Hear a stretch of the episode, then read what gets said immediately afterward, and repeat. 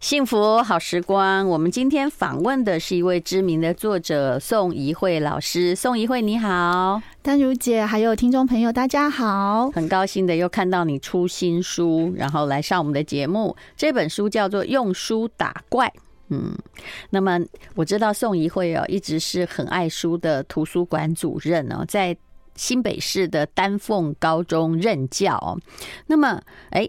这本书里面介绍的书啊，说真的，如果你几乎哈就是看完三分之二的话，你这个人呢，啊，应该也变成读书神童了。我觉得，嗯，谢谢淡如姐。其实我觉得现在这个社会哈，很多的书籍都很棒，然后我想要做的工作就有点算是呃。分类介绍书，以一些主题啊，有点像处方签这样子的概念，就是说，如果你要提升什么样的能力，怎样让你的思考有不太一样的一种突破框架的可能，那我们可能会有哪些比较重要，而且可以跟读者分享这三年哦，在台湾出版的一些很好的书。而且你介绍的书，我觉得基本上以高中生的程度而言，都算是很好看的书，也看得懂的书，对，完全也不深奥啦。对。然后你说呢？这个呃，这个书啊，就是说现在书是不是？我们用现实主义而言呢，书是不是越来越受到重视？因为现在的什么课纲就是在强调你平常的阅读力，然后作文也越来越重要了嘛。对啊，像在我们的这个新课纲的这个实施，你可以看到那个呃学测的国文国写跟混合题型，它占的比例已经超过三分之二了。是，就很我我的意思说，如果你阅读力不好，因为我小孩那在念国二嘛，对，如果你阅读力不好的话，你整张是。考卷你是看不完的，哈，真的。虽然就算选择题，你也要写很久很久，因为他现在比较是多重文本对读，而且他可能不会都是考课内的这些选文，他都是做连结跟衍生，所以我们跟你要看懂。对。你什么你都要看懂，因为你无法预测出题方向。嗯，而且它会比较包裹议题，譬如说有一题很有趣，就跟淡如姐跟听众分享，就是欧阳修，我们都会以为考他的诗文词嘛，嗯，其实没有，他考欧阳修就是读书笔记，嗯，然后去考察说水的分类跟等级，很多人的说法不一样，然后最后他认同谁的说法，就是陆羽怎么去评断水，就是人接触水的几率越大，水质就越差。这是一个很科学的一个、嗯、一个呃证据的一个归纳。这是个选择题吗？它是一个题组选择题，今年才出的一个题目。所以，所以学生他可能会。去想说，哎，欧阳修，我有读过他的可能《醉翁亭》啊，或者是读过他的这个相关的诗文。可是呢，你可能就要去理解说，哎，现在的一个出题方向好像平量级学习。可你刚刚讲到陆羽的话，他在在讲水呀、啊，哪一个比较接近，对，对不对？对，那这跟。欧阳修那篇要不要看完也没关系呀，但是他就是要告诉 告诉读者，就是说欧阳修的这个学习呀，他还是靠着阅读啦，大量的自己读书做笔记，所以老师就会有一个想法，就是说以后可能在谈作者的时候，不是只是生平，而是。他们怎么读书的？因为欧阳修谈读书很重要，山上嘛，哦，然后所以他选择这个逻辑还是有连结的，就是什么马上有没有？枕上、侧上、侧上，对，所以他的意思就是说，他是怎样去累积自己的阅读的量，才能在诗文词有这么好的一个展现。可是他现在考的题型就不是诗文词，而是如何阅读、如何读书、如何做笔记，就会否他们高中以后的自主学习时间。其实这个也猜不到题。呀，对不对？就是还是要看你平常的对于文章的理解力，那还是要看书啊。喜欢看书，当然就比较充满理解力，因为你用你自己的逻辑到推理啦。当然，我觉得哈，我们以前考试真的比较容易，就是只要问说好，那这个。比如说，呃，甲午战争是哪一年？那你就只要猜对那一年哈，或者是你有背到那一年就好了。现在几乎完全没有这种题目，就算有的话哈，也是其中那个选择项的一个小项，对，对不对？没错，没错，它变成一个知识的起点而已。然后学生要做归纳比较，然后要做阅读理解，然后甚至要去分析文本鉴赏。这这些其实都是哦，我们自己在教学也要做一点点调整，跟给学生的一些文本上的选择。也要做一点点跟考试趋势的一些呃不太一样的反思。嗯、恐怕老师自己的压力也很大吧，对不对？因为习惯教背诵的老师，习惯那些古老出题法的老师，现在呢搞成这样的题目，有的。恐怕也未必，我就说现在很老老很多老师说，我自己答也未必会满分啊。对，因为对老师来讲，呃，他的一个新课纲精神叫做评量即学习，学习即评量，所以他的意思就是说，想看看孩子在课堂上好像驾训班的概念。哎，你学会倒车入库啊？如果今天让你有一个呃相对应的这个不同的街道，那你可以在一零一停吗？你会在屏东夜市停吗？他大概是这样子的一种出题的逻辑。但是对孩子来讲，其实有点困难，尤其课堂没练习，他其实还是会觉得这是一个陌生的新题。哎，有时候你叫学生像欧阳修，你知道欧阳修是谁吗？对，哎呀，他不宋朝哈，这个要怎么排，他也在前三名啊，对，是不是？对对。但哎，我们这么庸庸碌碌，然后你要我们这个水准向欧阳修靠齐，文学之父嘛？哎，他是那个执牛儿子，全部都他徒弟啊。是是，所以我就说有时候。然后呃，这个理解力哈，要学生哈，这效法欧阳修，我觉得讲的的确是有点远。好，无论如何，你这本书在介绍现在值得的书，什么样的书可以让你呃很齐全的具有就目前要考试要求的阅读力。导师把所有该介绍的书都介绍了，而且你也有你自己的书写方式哦。I like 书用书打怪，就是要让孩子们，或者是高中生或国中生，他们都很喜欢能够读书这件事情。而且宋怡慧老师有他自己的特殊笔法和形容，因为他知道哦，每天都在跟小孩在一起，所谓的小孩大概是高中生了，就。要让他们了解这是有趣的事情，比如说他们喜欢追剧嘛，你就把鱿鱼游戏连接到墨子，请问这是怎么样连接的呢？嗯，呃，其实学生那时候最夯的就是鱿鱼游戏，然后他们也会一直在讨论那个人为了生存，呃，然后要互相的，就是呃比较啊，然后竞争。可是刚好要上到墨子，我就跟他们说，可是古代有一个人，他的生存并不是为了要就是。竞争，或者是呃打压别人，反而他带底层的人，他应该是跟鱿鱼。鱿鱼游戏相反的那个游戏，我想让他们思辨，但我也不觉得说，哎，剧带给他们的这种呃结论是有什么问题，所以我只是提供他们另外一个渠道去思考，说，你觉得社会底层的人真的他们自己要互相呃残杀，就是呃搏斗才能赢得成功吗？墨子那时候提的兼爱是说，他要当底层人的 KOL，他要告诉他们我们。有能力去反抗强权，只要。我们集合在一起，小虾米还是可以对抗大鲸鱼。他其实是第一个强调那个组织运作的力量，对。不对？也有人说他是最早的黑社会，对，因为他就叫墨墨，就是他们是墨帮嘛，哈，墨子就是黑，嗯，所以其实呃，墨子他在当时呢，我觉得他很重要，就是他跟淡如姐一样很斜杠，他其实不只是一个思想家，有点类宗教家，他还是一个务实的 maker，他每一次。都做一件很重要的事。我有跟学生讲，当你面对不正义的这种攻击的时候，你要像墨子一样，不是坐以待毙。我可以，我可以去做一件事，就是用我的能力去反击你。你要联络这些跟你一样的弱势阶层，要懂得反击。其实这也是后来映照了经济学的赛局理论。你如果一直被人家欺负，一直忍让为先，我可以说，那人家就会一直在欺负你。对，你必须适时反击。对，这可能跟呃很多宗教或者是呃儒家讲的并不一样。对，所以在公输篇有一段结局是写的很好。他说，当时那个鲁班他九次进攻，然后他拿拿掉了他的腰带去当围城的这种有点累桌游，然后他马上手做木片跟一些呃防御的武器，都完全让他九次都马上败阵下来。那这时候，我觉得他的聪明在这里，就是他培养徒弟。楚王就说：“把你砍了就好了，反正只有你会。”他说：“没有哦，我们有国际组织哦，我们每一个人很厉害。用，因为我的弟子还是会持续进行，这就是黑帮的力量。”对，然后他们组织非常非常的这个呃。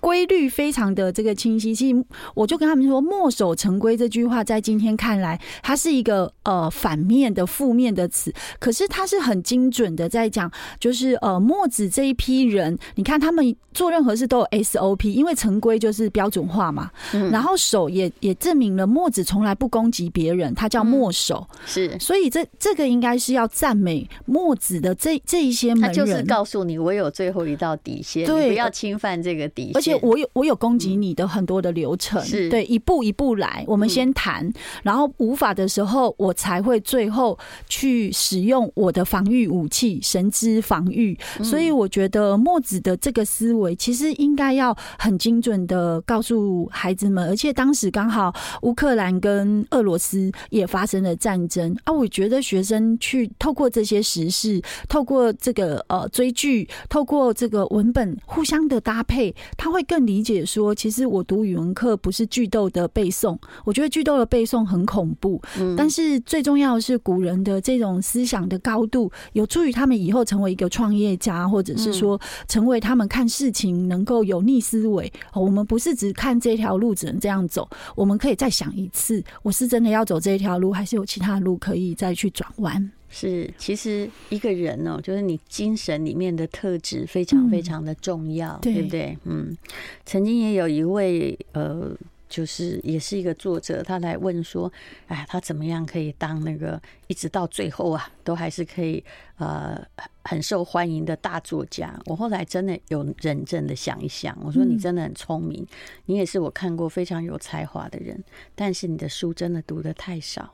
如果你四书五经没读过，或者有某一些的这个底层的精神没有告诉别人，那你大概就只能写标语跟口号，嗯，对不对？写文案是容易的，说真的。但是如果你真的想要当一个大作者，我是没有想要当大作者，但是你那个整个呃中国文化还有世界文化的底蕴跟精神，你要有。啊，对，不能只是在服饰一个功利主义的服饰里面。当然，我们要懂得生存，可是你不能只在那里生存。对，要像丹如姐这样内内外兼美，什么都底蕴很强。我真的还好，没有，我很都很崇拜，而且我很努力看这个玻璃的那个，就是。鱿鱼游戏里面那个玻璃关，看到那里我真的已经不忍心了，你知道，所以我后来就直接跳到结尾。虽然我看那剧情大纲知道是怎么一回事，是其实它每一关的设计都非常的挑战人性，非常挑战。好不建好不容易建立的友谊，怎么在这时候生离死别？其实我跟那个看到第五集之后，我已经跟这些人有一点感情。对，所以他死谁死掉哈？除了最坏的人之后，就算最坏人死掉，我都有点不忍心，你知道吗？对，对不对？对，所以我所以宋老师是真的把它看完，而且在研究它的架构啊。对，我觉得其实这部戏我也有跟学生谈到一个我的观察，其实每个人都在人生转弯，你可能变善者，也可能变恶者。但有没有人拉你一把很重要，就是让你脱离了那那个善恶里面的纠结，把你往善的地方拉走。嗯，对。可是有时候往善就不能活，你有没有发现？有啊。他的关卡的设计这样，他要牺牲自己。对，所以这就是我觉得他非常残忍的地方。然后你如果想活，你未必能活。有些人他想让，哎，他让了，他竟然就活了，生存下来了，平安进关。所以我觉得编剧真的是有够厉害，洞悉人性啊。嗯，不久你可能会看到第二集。不过我们现在讲的就是阅读哦。嗯，好，那么每个人哈，就是说。你在书里面写到，我们要有跨域的阅读力。什么叫跨域阅读力呢？就是我觉得是一个呃。有点冰箱理论，就是说，我们看到很多素材，其实你会以为说它只能呃用在某一些书写的一个样态，可是它一定有一个上位概念。所以，譬如说我在看一个戏剧的时候，我会觉得它是生存，跟生存这个主题有关。嗯。那我可能现在在看的可能是属于经典文学，它也在谈生存。那我就会想要把这两个东西炒成一盘新的菜，然后用一个新的主题去思考。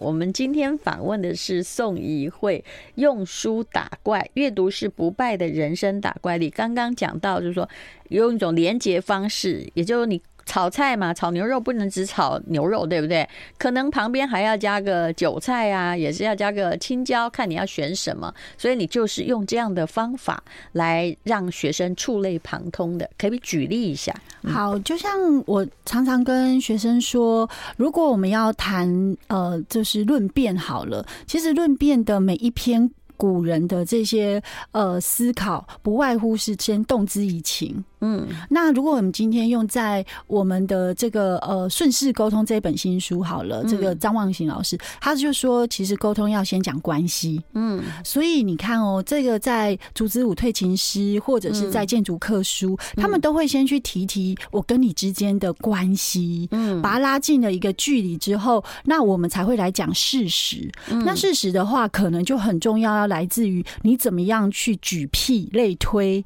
不要马上就讲我们今今天的这个事实，你可能要有一点举屁类推的能力。嗯，所以在公书篇也是这样，他就说：“哎，楚王，我问你一件事，我要来的时候，我看到有一个非常有钱的人，他去抢人家的脚踏车；看到一个很有钱的人，他去抢那个乞丐的破烂的衣服。然后你觉得他到底发生什么事？他就说，应该是一个有偷窃这种呃。”习惯的这种疾病的人，然后他就马上说：“啊，你觉得宋国什么都没有？对，宋国是个小国，你还要去吃掉？那你现在去攻攻击他，你是不是很像那个富翁？对，富翁在攻击乞丐，举的例子很好。不过楚王一定不会想到你。”在说的就是我自己。其实人只要换一个地方，就换了一个脑袋，对，对不对？所以我就跟学生说：“哎、欸，其实这个写作的这个呃方式哈，你用在任何一篇文章的解读或书写，它都非常精准。就是说，我们怎么样让一个呃被说服的人可以进入我们的逻辑？那最重要就是不断的举一反三，在同一个概念里，用不同的这种呃类比，让他进入你的话的这个陷阱里。那这样的话就叫做预知以理啊，学生比较不懂什么叫预知以理，然后这个呃说之以理，那这个部分就会用类似这样的一个方式来跟他讲说，哎，那你其实平常在很多很多的这种呃沟通里，你也会再给一些方法，那这些方法里面呢，就有点利益啦，就是说我们不要跟孩子讲呃为什么，因为为什么他就会开始归因说都是别人的问题，而是先给他贴标签说，哎，你这么负责的人，今天。迟到的原因是什么？我们要不要来一起解决？跟他说 how to do。所以我就觉得说，哎，其实你也可以在那个呃，组织舞退行师，他就跟他去谈的是利益。他就说，哎，我的这个国家跟跟你的距离好远哦。如果你今天来帮助晋国，来去把我们的国家灭亡之后，我们的国家就变成晋国的土地。嗯，你反而。帮助他，你你折损了你的兵力，帮助他壮大，他更大了。有一天就是你你受害了，所以谈的是利，然后威胁他说，其实不要小看我们，我们也可以成为一个很好的东道主。你只要任何的需要，我们再怎样都会提供你。他说出了就是当时的国际情势，没错，如此的。对，把我消灭了，对你有什么好处呢？对对对，所以我就跟学生说，你你能够把这个。呃，重要的逻辑看透了，放在你的书写里。你今天要写一篇议论文，你是不是在每一个段落里，你也可以呈现这样子的一种不同的书写的风格？那这样就不会说，我好像都一直在写，我觉得啊，我认为啊。所以在举譬的过程，他们最喜欢举什么？举一些过去曾经发生的历史事件，举过去或者是现在生活确实发生的事情。嗯，那我说这些东西就很像冰箱一样。好，我今天冲爆牛肉，葱。葱爆猪肉、冲爆鸡肉，它只是素材换了，可是还是叫葱爆，嗯、所以你还是得拿葱，你还是要有油，但是你的素材主食你要拿掉。书写常常是主题，这个我我没有办法去剧透，可是写作的结构啊、逻辑啊、这个思考的走线啊，我们都还是可以去把它先放好位置。那放好位置，今天你给我出什么菜名，我就拿过来。所以可是你冰箱要有这些东西，嗯，还要放好位置，你才知道说，哎，有些东西它。同样的菜名，只是换掉主题的时候，我还是可以用。那糖醋可能就又不同的逻辑了。其实我真的知道，如果你在看高中生或国中生作文，真的很辛苦，很辛苦。我自己看的小孩，我都不知何从教起。因为现在的小孩，你叫他阅读，或者是叫他怎么样。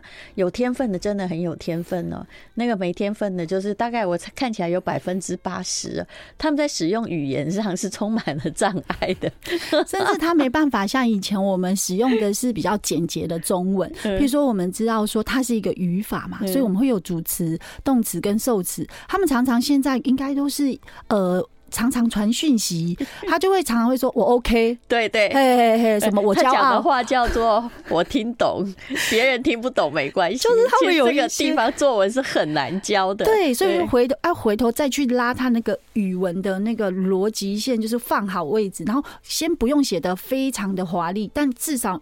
句子要很精准，让让读的人他觉得没有障碍。嗯，对，所以我们刚开始做的都只是让中文是简洁又漂亮的中文的书写就好了，已经没有办法求说你这里要再放什么什么典故啊，就你至少写一篇自己读的顺，好不好？就自己能够读的顺流畅。但别人你认为他听得懂吗？还听得懂？可是也不要说是现在的高中生。我有时候不是，我常在念那个很多的广告文案，我有时候真的被打败了，真的。比如说，我看过笔记型电脑的文案，我大概只要念三句，这个不是三句哦，大概每十个字哦就有一个专有名词，但是原厂很坚持。我心里想，这笔记型电脑到底要卖给谁呢？对。I like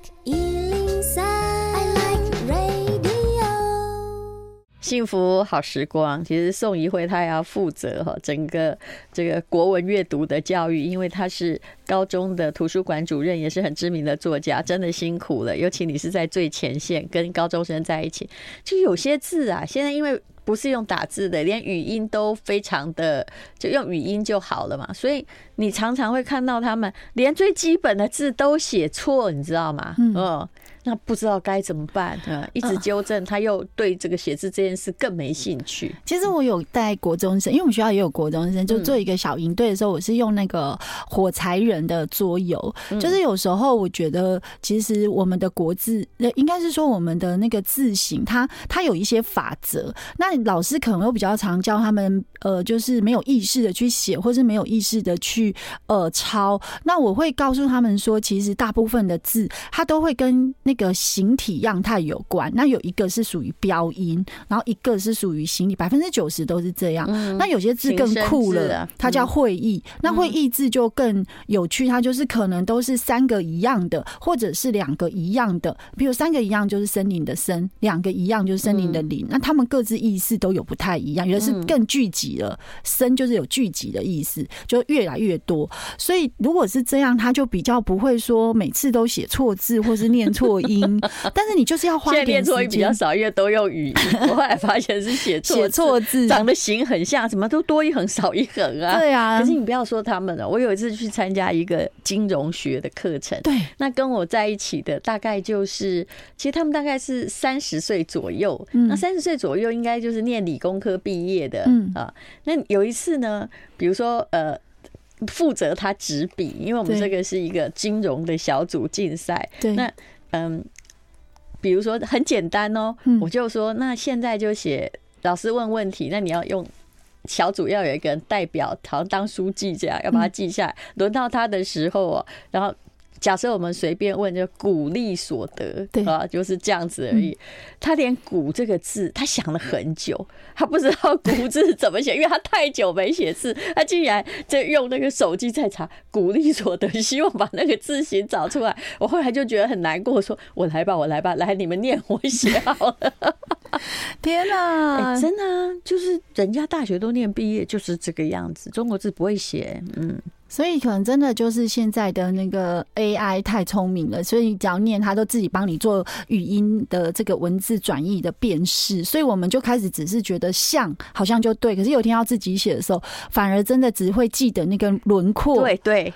你反而笔画的精准跟它的整个造字的来源，你可能都完全在大脑里没有这个记忆了。以后写以后写字会变成一个特殊才能，你等着好了。嗯，那可是，在这样子的很困难的环境享，你怎么样让图书馆变成你口中的阅读游乐园呢？像我觉得，呃，现在的图书馆哈，在呃未来十年应该就是一定要跟 AR、VR 结合啦，因为他们自主学习的关系。所以现在学校目前三年，我们已经完成了一个海洋跟星空合框的高中的课程的 VR 馆，所以等于说，呃，学生进来的时候他会做到这地步啊，因为他他开始没有办法想象，比如说我们以以一个海洋馆好了，他就会进入，他就进去。一个海，他戴了这个 VR 眼镜之后，他就会开始选关卡。你要去挑战这个海洋的语文课，还是要去挑战海洋的物理课，还是要海洋的化学课？那化学课进去，它很有趣，它就是一个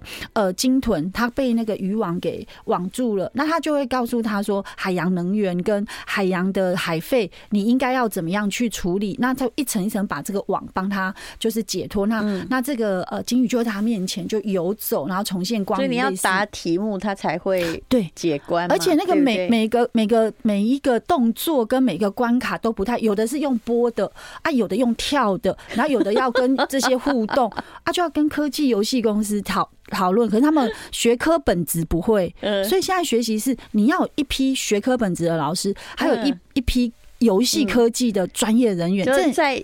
解答游戏的过程中，同时还有知识含金量很高啊！这个是我是想到，就是像韩国现在很多的漫画家，他们他们的漫画都非常畅销到台湾来。其实他就是后面有一批就是专门在绘画的画师，可是写这一些内容的都还是教授跟很专业的老师。那但是画家他他只需要他的才艺，就是说他把这些画的栩栩如生，而且非常接地气。可是这些知识的东西。他们没办法，所以他们就要合作，嗯、所以就把这一套带到图书馆。其实你说韩国，他们恐怕还是三类人哦。对，第一个，比如说你说法律剧好了，他有法律的从业人员、律师，然后中间还有个编剧，然后还有个漫画家。是。因为很多硬的知识是需要转换的，这也是我看到很多的 AI 让小孩觉得哦，知识很有趣，就只有大人觉得很有趣的原因。对，它中间缺乏一个故事的。连接，对对对，所以现在的小孩跟我们这个时代，我们必须要好好的沟通对话，让知识的转移变得容易一点。然后学生的反应又是如何？他们当然真的喜欢阅读呢？他们当然很开心，尤其最重要的是，它包裹了他的整个学习历程，因为我们就让他们的账号密码跟他们的学号都绑在一起，不用注册，不用做什么，然后可以呃去。大数据看到每个同学花多长的时间解题，然后如果当他在这个题型不会的时候，他可以回头去做补救教学的影片，然后再来一次，再来重新攻。对他，他有一点挑战是，但如姐你也五分钟，我也五分钟，所以时间到，啊啊，然后死了 他们就要出去下一批，看能不能再多解救一点，对对对，直到他成功为止，就蛮有趣。我看到玩的好费力哦，哦，没办法，真的就是至少让他觉得海洋这个，因为我们要搭配海洋部。布展的书嘛，各式各样，嗯、那零到九类都要给百本以上的分类啊，所以就体验完觉得有趣，你去找你自己的兴趣，嗯、然后带一两本书回去，这样。现在如果以图书的类别而言呢，到底现在的孩子对哪个类别会最有兴趣？还是八？八永远都是借七八成以上，嗯，然后八类里面还那还有是动漫类，就动画，就是漫画，那那个部分，《鬼灭之刃》我们已经买十套了，还是都预约到完全不行，就就他，但他他其实也是非常，他是一个跟《聊斋》这个课，我是把它绑在一起。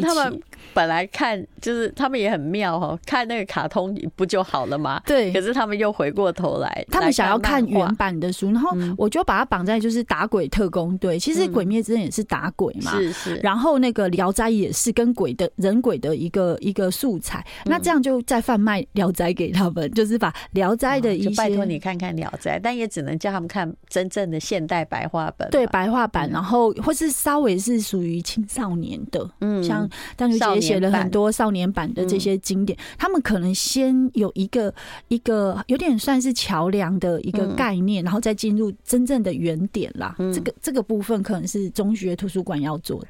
时代的隔阂很大，像我在翻那个《金瓶梅》或《三国》的时候，你去看那个很多小孩会看到说：“哎，这本写大字白话本。”结果哎，一看到怎么是文言文？因为那就是当时的白话呀。所以他们会有这种就是心里的问号。黑人问号 跑出来，现在都啊没有办法看了。好，用书打怪宋一慧的作品哦，这是一部很好的书，至少会告诉家长什么书是好书。